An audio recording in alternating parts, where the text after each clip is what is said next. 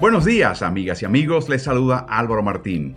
Bienvenidos a El Madrugador de la NFL, el podcast periódico de Ritmo NFL que te cuenta, mientras despiertas y desayunas o vas camino al trabajo, todo lo que está sucediendo en la temporada 2021 de la NFL.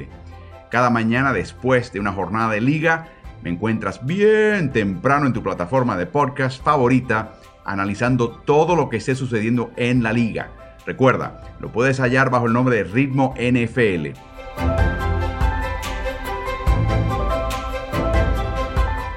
Vamos a arrancar el episodio de hoy. Bienvenidos.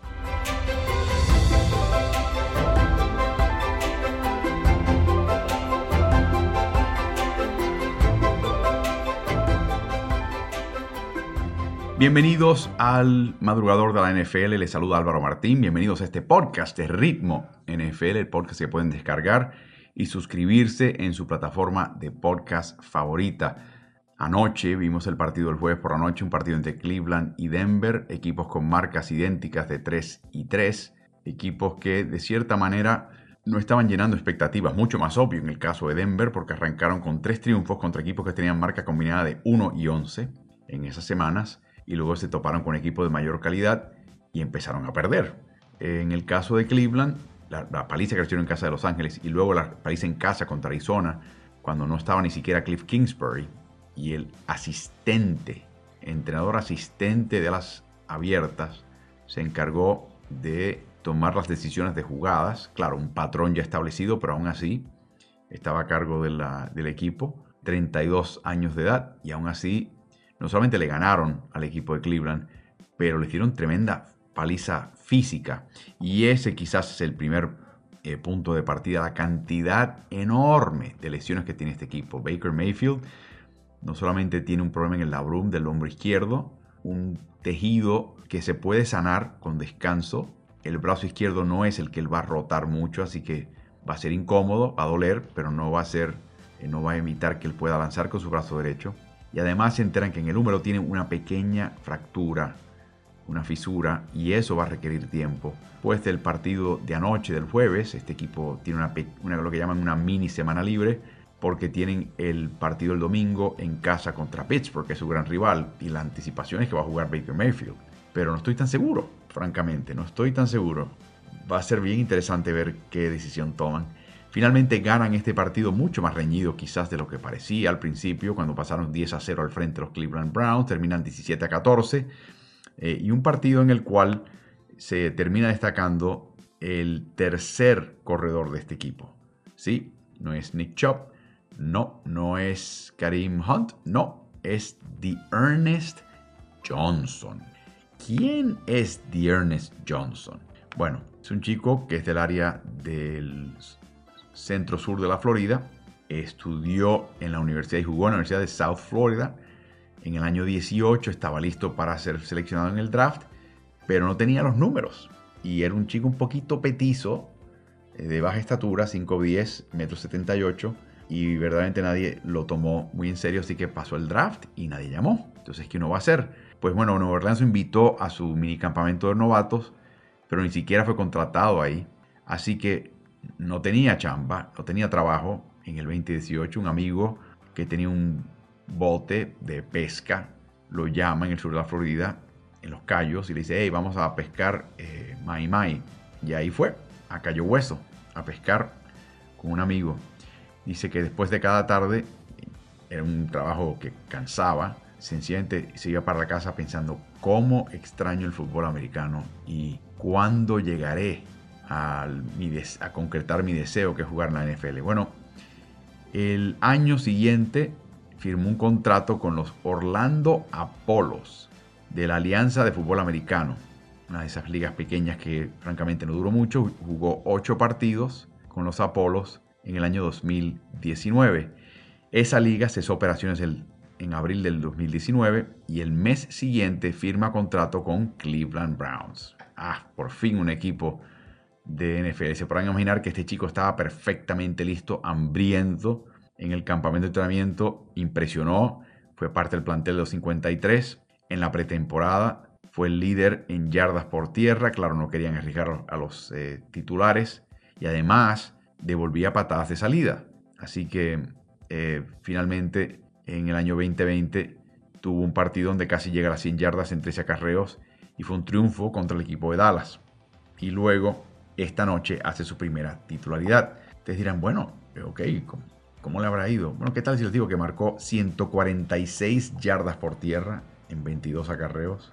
Y además sumó 22 yardas por aire en dos recepciones. O sea, fue la diferencia del partido. Mencionaba durante el medio tiempo con Álvaro, que es una sesión de Instagram Live que hacemos en la cuenta de Ritmo NFL en Instagram, en el medio tiempo de los partidos del jueves por la noche, domingo por la noche, lunes por la noche, que si tú eras daltónico y no podías apreciar colores, pensarías que Cleveland era el equipo de Minnesota de hace unos años.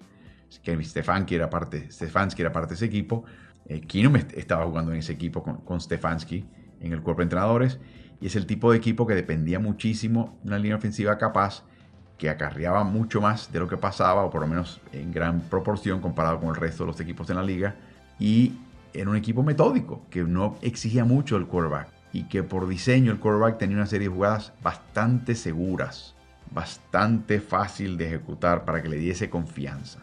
Bueno, eso fue la impresión que me dio hoy lo que hizo Stefanski con eh, Case Keenum, eh, y lo logró. Eh, Bridgewater nunca se sintió cómodo hoy, y lanzó una intercepción, pero dolorosísima, pero terrible, terrible. O sea, siempre digo yo, si tú te vas, si te, te vas a equivocar con un pase y no vas a ser certero, pues tíralo por encima de tu receptor, adelante de él, pero nunca detrás. Nunca te quedes corto. ¡Oh! Terrible. Quizás le costó el partido a Denver, un equipo que ahora cae a 3 y 4, mientras que Cleveland desempata con Pittsburgh y asciende a 4 y 3 y escapa el frío sótano de la AFC Norte. Para colmo, para Denver, además se le lesionan un par de jugadores evaluartes. Ya vamos a entender un poquito la situación de Vic Fangio. Que Vic Fangio gana tres partidos y la gente lo ve como el Mesías. Pierde tres y la gente lo quiere echar a patadas. Obviamente tiene marca ahora de 15 y 24. Está llegando al punto medio de su tercera temporada. Y yo creo que ese 3 y 0 y el hecho de que es su tercera temporada crea una expectativa tremenda y nos la está satisfaciendo, obviamente. hasta cierto punto, el problema no es Fangio, es la expectativa, hasta cierto punto. Lo que sí continúa, el, un patrón que continúa el año pasado. Denver fue el equipo más vulnerable al pase largo en el 2020. El año pasado no tenían gineros, habían lesiones, para, para, para, perfecto. Este año, para que tengan una idea, en 5 de sus 7 partidos, este año los Broncos han permitido que los contrarios completen un pase de por menos 25 yardas en su primera serie del partido. Esta noche, Austin Hooper de Cleveland completa un pase de 34 yardas en la serie inicial. Increíble. Así que contra Jaguars, eh, contra Steelers, contra Raiders y ahora contra Browns. Increíble. De hecho, las de Jacksonville, Pittsburgh y Las Vegas fueron jugadas largas para touchdown en la misma jugada. Hubo también pases de touchdown eh, en segundos cuartos de partido, de 37 yardas a Gigantes, de 49 yardas a Ravens y de 31 yardas a, Raiders. O sea que han permitido 24 jugadas de 20 yardas o más en lo que va de temporada. Solamente 7 equipos han sufrido más eh, jugadas de pase impactantes que la defensiva de Denver firmaron al veterano esquinero Ronald Darby, Kyle Fuller en la agencia libre. Claro, Fuller es una vulnerabilidad. Recontrataron a Justin Simmons, su profundo, Karim Jackson. Trajeron a Pat Surtan, el hijo, con la selección de primera vuelta, pero vuelven a, fracasar. Parte de la razón es que tienen ahora a un par de jugadores que están lesionados, sobre todo en la posición de apoyador. El primero que se lesiona es Josie Jewell. Y luego se lesiona Alexander Johnson. Ambos apoyadores, ambos apoyadores internos y ambos con desgarres pectorales. La misma lesión. Es increíble. Estos son los señores que normalmente calibran qué jugada viene, si tengo que clavarme hacia la línea, si tengo que retroceder en cobertura de pases, si tengo que engañar al quarterback, tratar de interceptar pases eh, y ser muy seguros en el tacleo si algo pasa con el balón frente a ellos. Actualmente también son los que tienden a coordinar la ofensiva. O sea, los que llevan el puntito verde, la calcomanía verde en la parte trasera del casco y escuchan a través de su casco las órdenes del coordinador defensivo y las comunican al contrario. Así que con ellos dos fuera, de repente tiene que entrar ahora eh, Justin Strunad, chico fichado en la quinta vuelta el año pasado, o sea, está en su segunda temporada y es un novato ahora con cinco titularidades a su haber. Sufrió una lesión de muñeca el año pasado, se tuvo que operar en el campamento de entrenamiento y aunque Fangio está contento con él, obviamente es un chico inexperto. Así que él estaba hace un par de meses aprendiendo de Johnson y Jewell y ahora de repente está a cargo. Así que cuarto en el equipo con 23 tackles antes del partido de anoche. Él va a ser el que eh, reparte el bacalao porque sobre todo también lo podía hacer Micah Kaiser, pero Micah Kaiser se lesionó en el partido de hoy y no jugó más. Esperemos que esté de vuelta, al igual que Von Miller, que lesionó el tobillo y rodilla. El otro que podía sustituir a Stroud es Baron Browning, pero él estuvo fuera de este partido, inactivo con, en el protocolo de conmoción. O sea que este equipo no tenía a nadie para llenar ese hueco. Una pequeña nota de Ernest Johnson.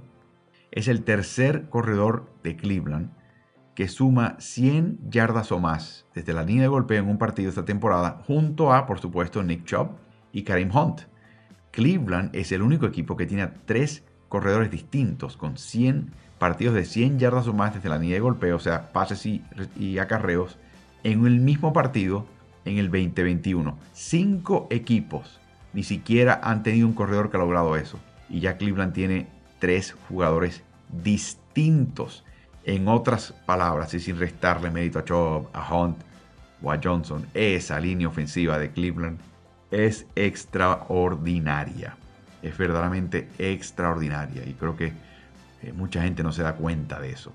Quizás sea el mejor cuadro de ese equipo. Y mira que tienen a Odell Beckham y a eh, Travis Landry, que jugó hoy Landry y jugó muy poco y se agravó la lesión de hombro de nuevo Beckham Jr. Así que pasemos a, otro jugador que está transformando a ese equipo. Tiene marca de 5 y 1.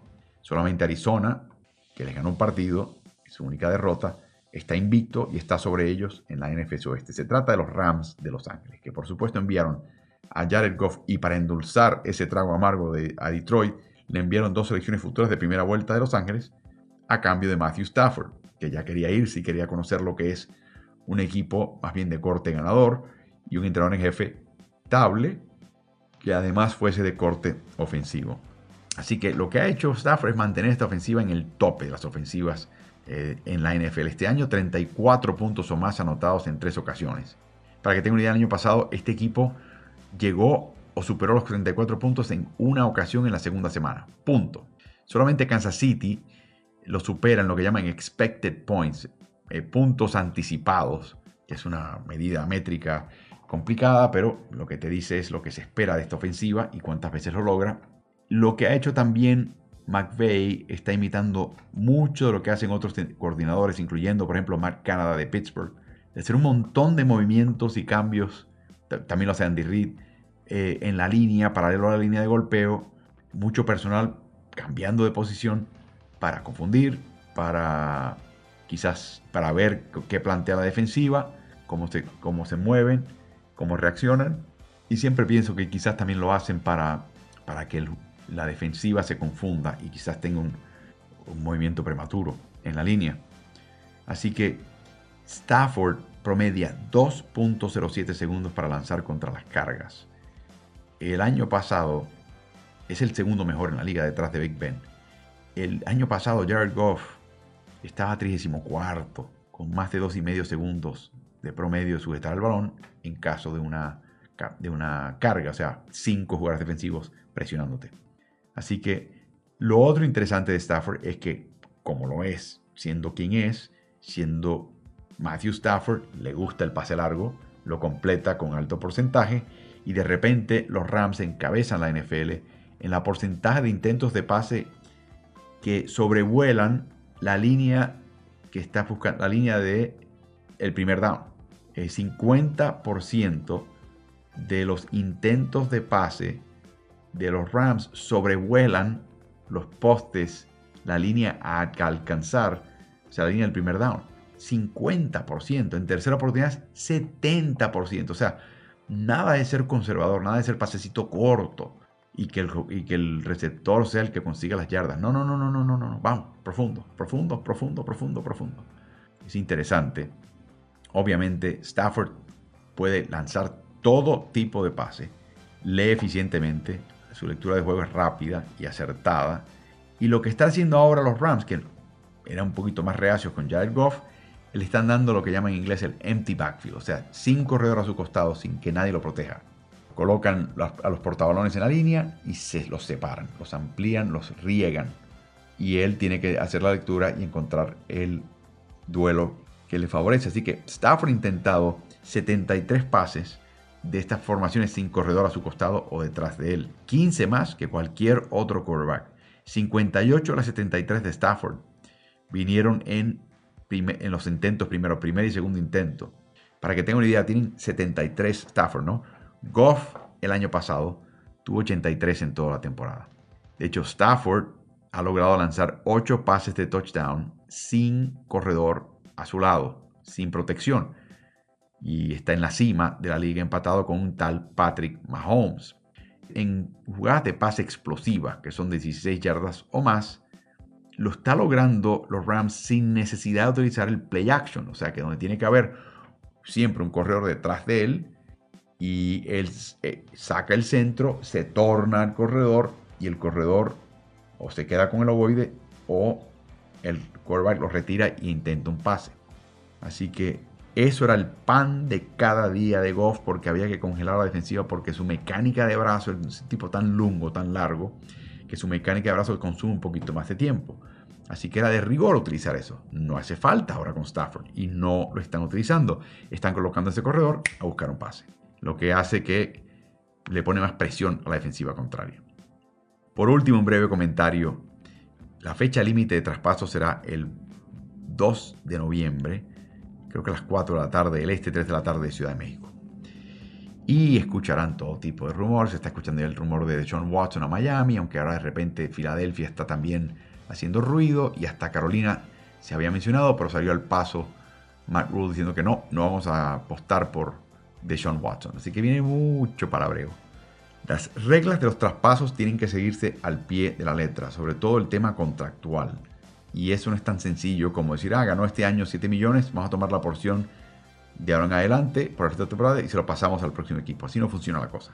Pero el hecho es que cuando tú examinas los equipos que tienen capacidad bajo el tope para incorporar quizás a un Deshaun Watson, está Jaguars que tiene a Trevor Lawrence y no quiere más nadie, está Eagles que está interesado, los mencioné, está Broncos, Broncos, está Panthers inmediatamente después y luego está Seahawks. El problema de Seattle es que va a regresar Russell Wilson.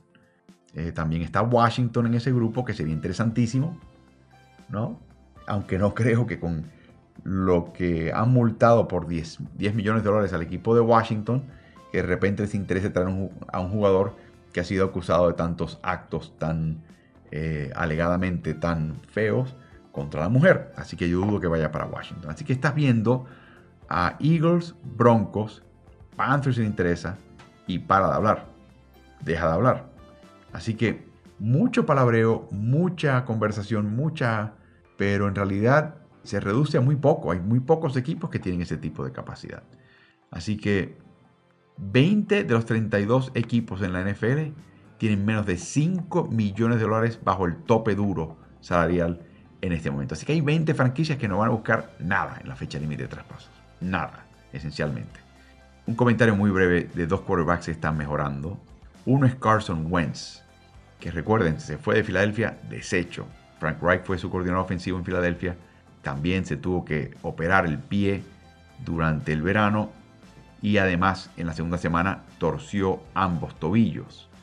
Pero no se ha perdido un partido y aunque se ha perdido prácticas, ha sido capaz de mantenerse con los compañeros de equipo y generar un poquito de química, aunque no sea química deportiva, química en el vestidor.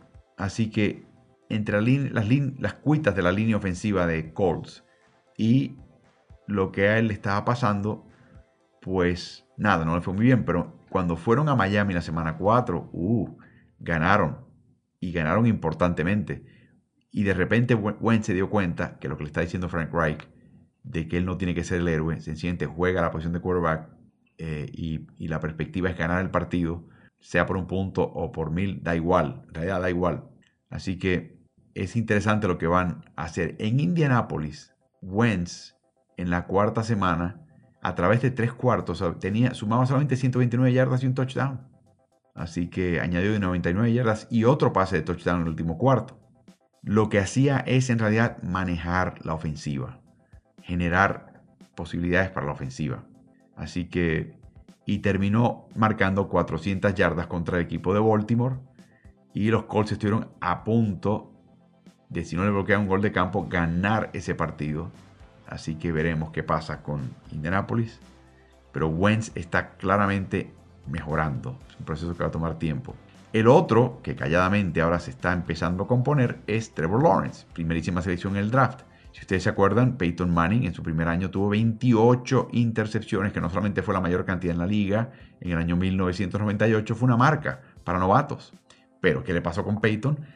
Tanta intercepción, tanto error, le, lo obligó a ir a estudiarse, autoevaluarse, y el equipo pasó de 3 victorias y 13 derrotas en su primer año a 13 victorias y 3 derrotas en su segundo. Así que lo que estamos viendo también es un pequeño destello de mejoría a este equipo. En los primeros tres partidos, Trevor Lawrence tenía un índice de pasador de 75. En los últimos tres supera el 90. Y en cuanto al quarterback rating total, que, en realidad el número que le voy a dar es el porcentaje, dada la manera que está jugando ese jugador, que pueda esperar alguien que tenga ese tipo de éxito. Bueno, ¿qué tal si les digo que en cuanto a TQBR, justo al frente de él, o sea, más o menos al mismo nivel están un tal Baker Mayfield y un tal Ben Roethlisberger. Así que cuidado con Trevor Lawrence, cuidado con Jaguars. No es que vayan, vayan a ir a playoffs, pero ya tienen un triunfo. En ese triunfo, la mano de Trevor Lawrence en el cierre particularmente fue magistral, fue inteligentísimo está empezando a entender lo que está haciendo y definitivamente Jacksonville va a mejorar, no va a poder, no creo que empeore mucho más. La pregunta es hasta dónde puede llegar. Así que ojo a estos dos. Les recordamos que este podcast lo puede hallar bajo Ritmo NFL y descargar la serie de podcasts, también en las de Ritmo NBA si le interesa esa liga, en su plataforma de podcast favorita. Y también les recuerdo que el domingo por la noche y el lunes por la noche, durante el medio tiempo, tenemos la sesión de medio tiempo con Álvaro.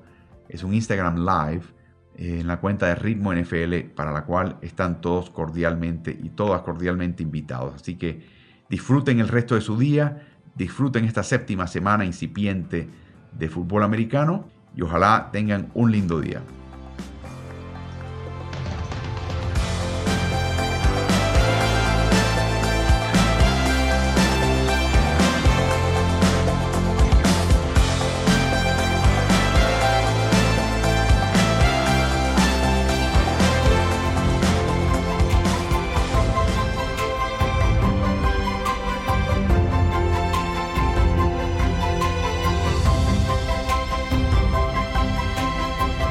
Muy agradecido por acompañarme en el madrugador de la NFL, el podcast de Ritmo NFL de hoy. Si te gusta este podcast, acuérdate de calificarlo en la plataforma en la cual nos estás escuchando. Quiero invitarte también a que sigas Ritmo NFL, no solamente en tu plataforma de podcast favorita, pero también en Facebook, en Instagram y Twitter, y a que veas mis videos en el canal de YouTube el que vas a hallar bajo el nombre de Ritmo NBA-NFL. Así que suscríbete y te espero en el próximo episodio.